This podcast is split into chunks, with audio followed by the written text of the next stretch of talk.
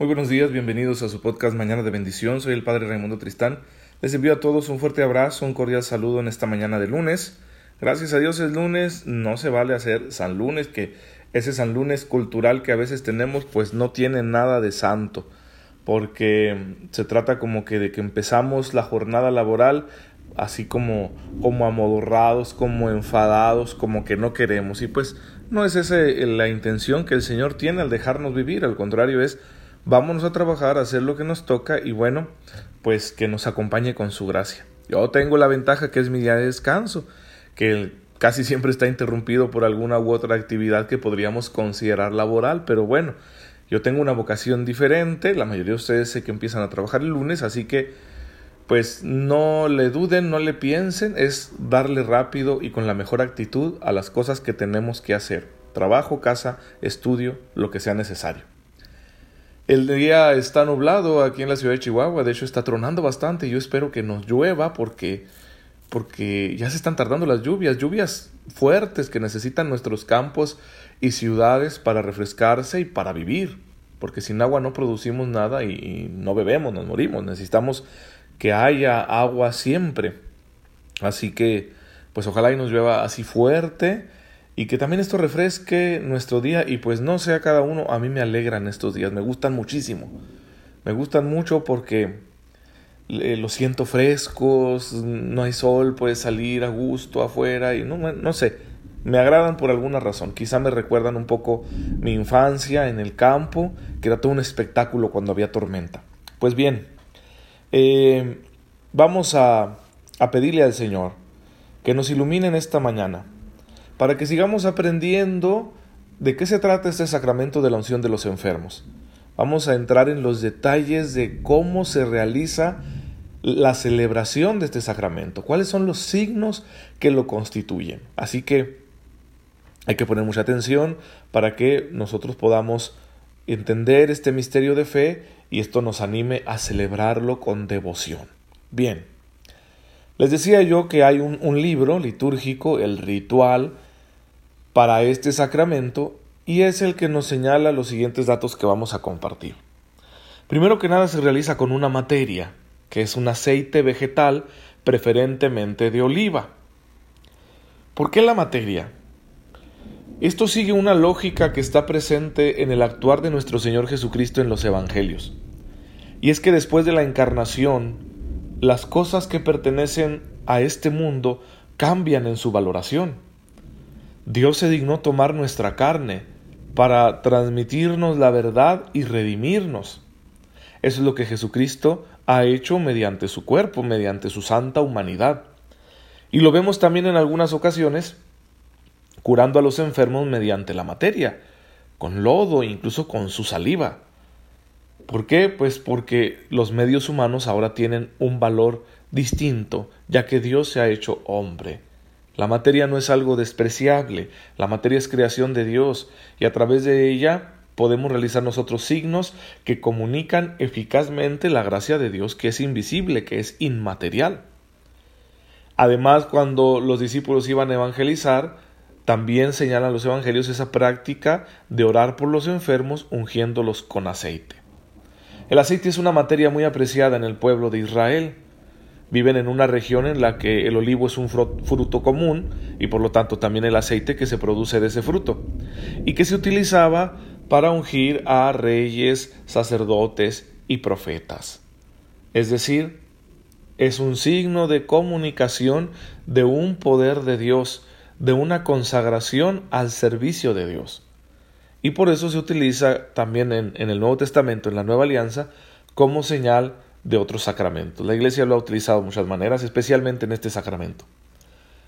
Puede no ser un aceite de oliva, puede ser otro aceite vegetal.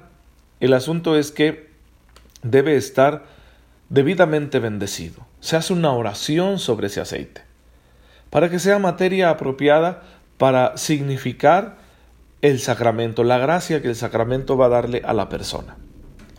¿Cómo se da? Se unge la frente y las manos de la persona enferma con unas palabras sacramentales muy bonitas. Es una oración sencilla, pero poderosa.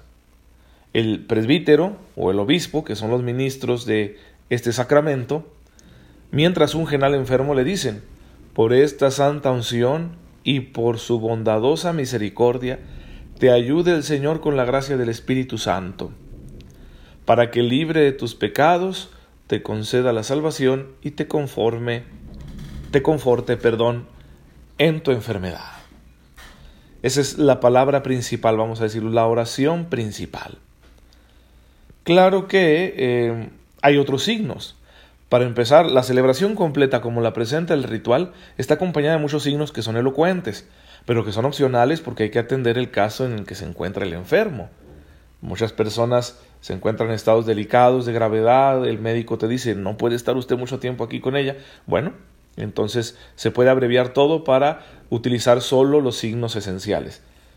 Pero el rito completo es así.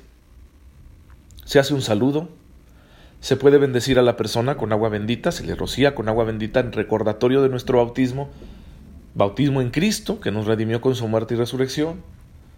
Se pide al Señor que esté presente para darle la salud al enfermo, se pide perdón por los pecados, en ese momento se puede dar la confesión y luego eh, se puede leer la escritura, textos que nos propone la iglesia, textos de la Biblia, especialmente algunos relatos de los evangelios donde Jesús sanaba a los enfermos o donde hay invitaciones muy claras a tener fe, porque el enfermo necesita eso, fe para vivir su situación. Y pues si se puede, si hay tiempo, se puede explicar con una breve humilía esa parte de la Biblia que se ha leído en presencia del enfermo y tal vez de su familia. Entonces es como una pequeña catequesis, una pequeña enseñanza para vivir mejor la enfermedad. Bien, luego se hacen unas peticiones, se da gracias a Dios por el don de la unción y luego se imponen las manos sobre el enfermo momento de oración silenciosa para que descienda sobre él la gracia del Espíritu Santo, le dé la fortaleza y la salud en orden a su salvación. Recuerden, la salvación del alma siempre es el bien mayor. Pero se puede pedir todo lo que convenga a ello y en ocasiones convendrá nuestra sanación. Como yo ya les señalaba, somos hijos de Dios y podemos decirle al Señor, la estoy pasando muy mal con esta enfermedad, ayúdame. El Señor actúa, tiene misericordia de nosotros. Pues bien, entonces se pide esto al Espíritu Santo. Y luego se realiza el signo sacramental, que es la unción de la frente y las manos, mientras se dicen esas hermosas palabras que acabo de leerles. Por esta santa unción y por su bondadosa misericordia, te ayude el Señor con la gracia del Espíritu Santo, para que, libre de tus pecados, te conceda la salvación y te conforte en tu enfermedad. Después de eso, se le puede dar la comunión al enfermo si es que se lleva, eh, si el sacerdote lleva en un relicario una hostia consagrada, le puede dar la comunión al enfermo en ese momento, es algo muy conveniente. Incluso se puede dar la unción dentro de misa. Claro que ahí el, rito principal será pues, la Eucaristía, por supuesto. El, será la celebración de la Eucaristía lo principal y dentro de la celebración eucarística a uno o varios enfermos se les puede ungir. En ese sentido, pues solo se añaden a la misa eh, aquellas, aquellos signos que sean elocuentes para los enfermos que están presentes. Por supuesto, el signo sacramental, que es la imposición de las manos, la unción de los enfermos con esas palabras indicadas, con el óleo bendecido por el obispo o por algún presbítero delegado, ¿sí? Perfecto. Y luego se da gracias a Dios, se, se le pide que tenga piedad de esa persona. Hay muchos textos porque son diferentes las circunstancias, ¿no? Puedes pedir por un enfermo muy grave, por una persona que va a ser sometida a una intervención quirúrgica, por alguien de avanzada edad, etc. Lo que se le pide a Dios es que tenga piedad de esa persona, que muestre su amor y de fortaleza a quien vive esa circunstancia de enfermedad, de riesgo también para su salud, para su vida. Podemos entenderlo así. Y Luego hay la bendición, que es muy bonita, hay varias formas de bendición que culminan como la bendición de siempre, ¿no? La bendición de Dios Todopoderoso, Padre, Hijo y Espíritu Santo descienda sobre ti te acompañe siempre. Pero hay unas invocaciones antes a cada persona de la Santísima Trinidad donde se le pide algo en particular para esa persona enferma. Y ahí culmina el rito de la unción. Puede darse en casa, cuando el sacerdote va y visita al enfermo, que lo están cuidando en casa, puede darse en un hospital y puede darse en situaciones de emergencia. A mí me ha tocado darlo en carretera después de algún accidente. Y pues es interesante, ¿verdad? Recuerdo alguna vez yendo por, por carretera que vi un accidente, una grúa chocó con un camión, el chofer de la grúa estaba algo lastimado. Ya después supe que no era tan grave, pero pues, aquí era muy aparatoso, ¿no? Se encontraba en estado de shock y había sangre por todas partes, traía una incisión bastante fuerte en su frente y, un moretonazo tremendo en el brazo, como que se golpeó fuerte el brazo.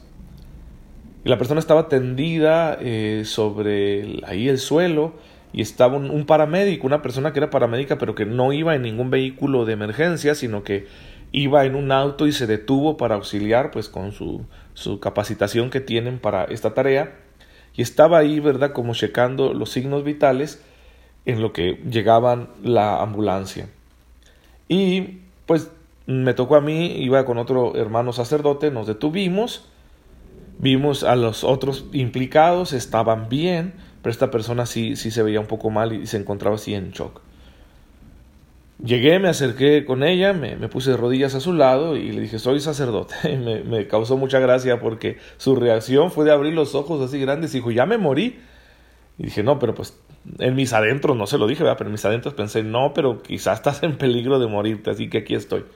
Pero no, le dije, no, no, no se está muriendo. Déjeme eh, orar por usted y, y lo voy a ungir. ¿Se arrepiente de sus pecados? Sí. ¿Verdad? Claro que me arrepiento de todo. Le das una absolución, ahí no hay momento de confesarse, no sabes qué tan grave está, uno no tiene el entrenamiento para darse cuenta de si esa persona realmente está grave o no. Yo solo veía sangre por todos lados. Y, y luego ya le di la unción así brevemente. ¿sí? Brevemente pongo mi mano sobre su cabeza, hago una invocación al Espíritu Santo y luego la santa unción y Dios te bendiga. En eso llegó la ambulancia y se lo llevaron. Pues se fue reconfortado por el Señor. Eh, cuando hablé ya con la paramédico me dice, no, no, estaba bien, no estaba tan grave, solo que sus heridas fueron muy escandalosas porque al parecer en la frente sale mucha sangre y bueno, por eso estaba empapado en sangre, ¿no? Pero no, no era nada de gravedad, a excepción de, la cuestión del shock, ¿no? Por la sacudida quizá que sufrió su cerebro. Pues bien, he seguido orando por esa persona, aunque ni siquiera conozco su nombre para que no haya tenido ninguna consecuencia ese accidente y pues para que el sacramento, los sacramentos que recibió en ese momento, pues le hayan servido para su fe, para su camino a la vida eterna. Así que pues es, es muy padre saberte que puedes, que llevas como sacerdote esta gracia siempre contigo y que la puedes administrar a los hijos de Dios en cualquier circunstancia, incluso en momentos un poco críticos como ese. Bendito sea Dios, ¿verdad? Que en su misericordia nos deja estos medios para fortalecernos, para darnos su gracia, para acompañarnos en cada circunstancia que puede tocarnos vivir, incluido el dolor, la enfermedad, el sufrimiento. Pues bien, procuren hermanos entonces valorar este sacramento, planteárselo siempre que sea necesario, y oren por nosotros, sacerdotes, para que estemos siempre disponibles y podamos llevarlo a los fieles. Y pidan por las vocaciones, porque entonces se requiere que haya muchos servidores de Dios, muchos presbíteros, que podamos llevar estos sacramentos a las personas, incluso en circunstancias urgentes y delicadas. Te damos gracias, Señor, en esta mañana por el don de la vida, por el don de la salud, y porque cuando estamos enfermos nos auxilias con tu gracia mediante el sacramento de la unción de los enfermos. Haz, Señor, que siempre encontremos un presbítero disponible para que nos lo pueda administrar en aquellos momentos en que lo necesitaremos. Te pedimos esto por Jesucristo nuestro Señor. Amén. El Señor esté con ustedes. La bendición de Dios Todopoderoso, Padre, Hijo y Espíritu Santo, descienda sobre ustedes y los acompañe siempre. Muchas gracias por dejarme llegar a sus oídos y a sus corazones. Nos vemos mañana si Dios lo permite.